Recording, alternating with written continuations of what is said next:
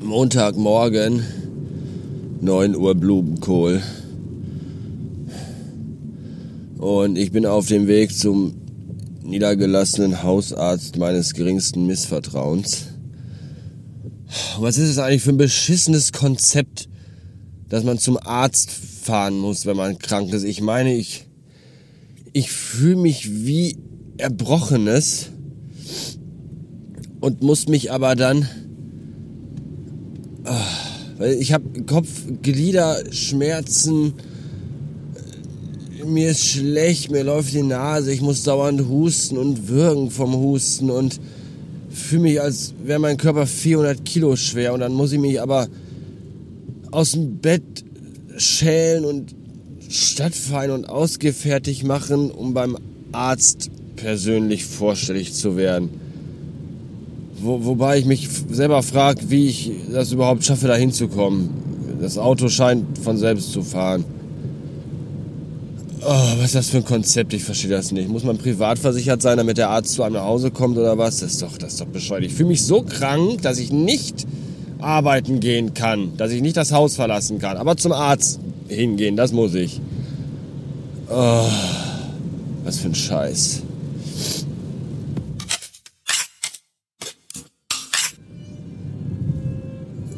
Der HUs-Arzt sagt, solange ich beim Husten keinen Auswurf habe und das nasale Sputum klar bleibt, ist erstmal soweit alles okay. Eine möglicherweise normale, aber recht heftige Erkältung.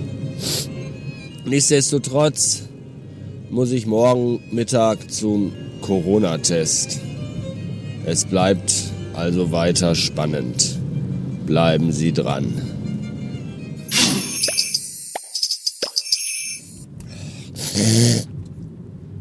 Dienstag. Ich sage das extra dabei, weil ich habe mal irgendwann vor Jahren eine Folge aufgenommen, die aus mehreren Tagen bestand und da hieß es dann hinterher, ich wusste gar nicht, an welchem Tag da was passiert ist. Ganz ehrlich Leute, ein bisschen Aufmerksamkeit und ein Stück weit kognitive Eigenleistung erwarte ich dann doch schon, wenn ihr euch das hier anhört. Aber sei es drum. Dienstag. Ich bin auf dem Weg zum Corona-Test. Äh, von dem ich stark ausgehe, dass er negativ ausfallen wird. Ich bin da eigentlich fast schon von überzeugt. Das ist, glaube ich, für mich eine reine Formsache. Ich wüsste nicht, wo ich mir das geholt haben sollte. Meine Frau denkt da etwas anders drüber. Die ist ein wenig skeptischer. Wenn es nach der geht, sollte ich eigentlich so lange, bis der von der Bundesärztekammer unterschriebene Negativnachweis vorliegt, äh, in der Garage wohnen.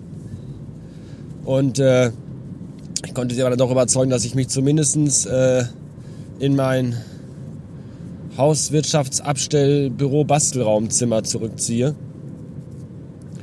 wo ich jetzt die, den gestrigen Tag und die Nacht und den heutigen Vormittag verbracht habe. Ja, das ist gar nicht so lustig, wie das klingt. Wir haben immer alle viel über Alf gelacht, der in der Garage wohnen musste. Aber so witzig, wenn man auf einen Raum beschränkt ist innerhalb einer Wohnung, ist das gar nicht. Jedenfalls nicht die ganze Zeit. Zwischendurch auch schon, muss man ja fairerweise auch mal sagen ich bin ja voll mit Medikamenten und in den Phasen, wo ich äh, gut beisammen bin, sitze ich dann auch gerne mal ein bisschen rum und spiele Super Nintendo, während meine Frau mir Essen und Trinken vor die Tür stellt. Das ist ein bisschen so, als wäre ich 14 und würde wieder zu Hause bei Mama wohnen. Da war das ähnlich. Das ist äh, eigentlich ganz angenehm. Wenn man sich nicht so gut fühlt in den Phasen dazwischen, ja, wenn man so längst verstorbene Personen im Zimmer sieht und helles Licht am Ende von irgendwelchen dunklen Tunneln, und Stimmen in der Fremde hört und all das, dann äh, ist das Alleinsein, das Abgekapselte, auch gar nicht mehr so witzig. Ja, jetzt äh, auf zum Arzt. Stäbchen rein.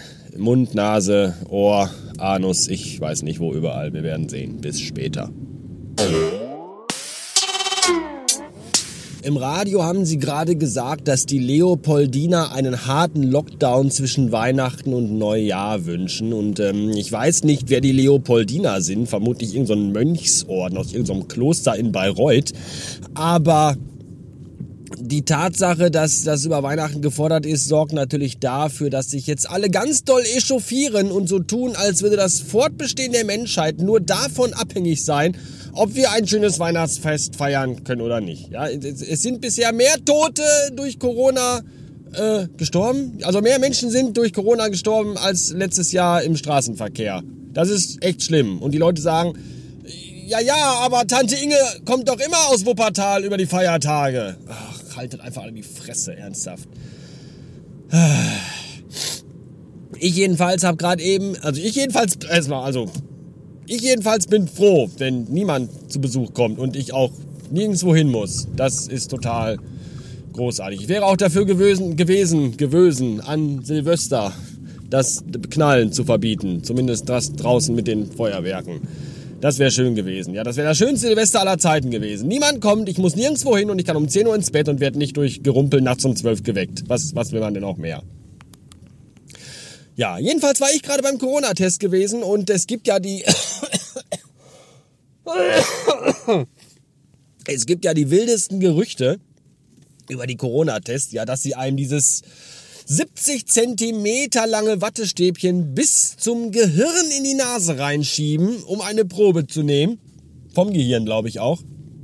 Und ich kann sagen, ja, das stimmt, alle Gerüchte sind wahr.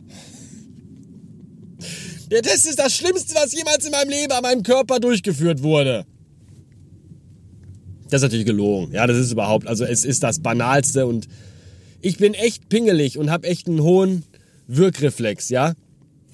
Ich kann nicht mal Daim essen ohne irgendwie, aber das ist wirklich überhaupt gar nicht. Also, wenn ihr schon mal gepopelt habt, dann äh, schafft ihr auch den Corona-Test. Äh, dann, dann, dann schafft ihr es auch, den Corona-Test hinter euch zu bringen. So viel sei gewiss. So. Wir schließen mit einem Cliffhanger, denn nachdem ich jetzt den QR-Code eingescannt habe, sagt mir die Corona-App natürlich, es liegt noch kein Ergebnis vor. Was ist schon 15 Minuten her? Wie lange kann das dauern? Und mal schauen, wie sich das so entwickelt.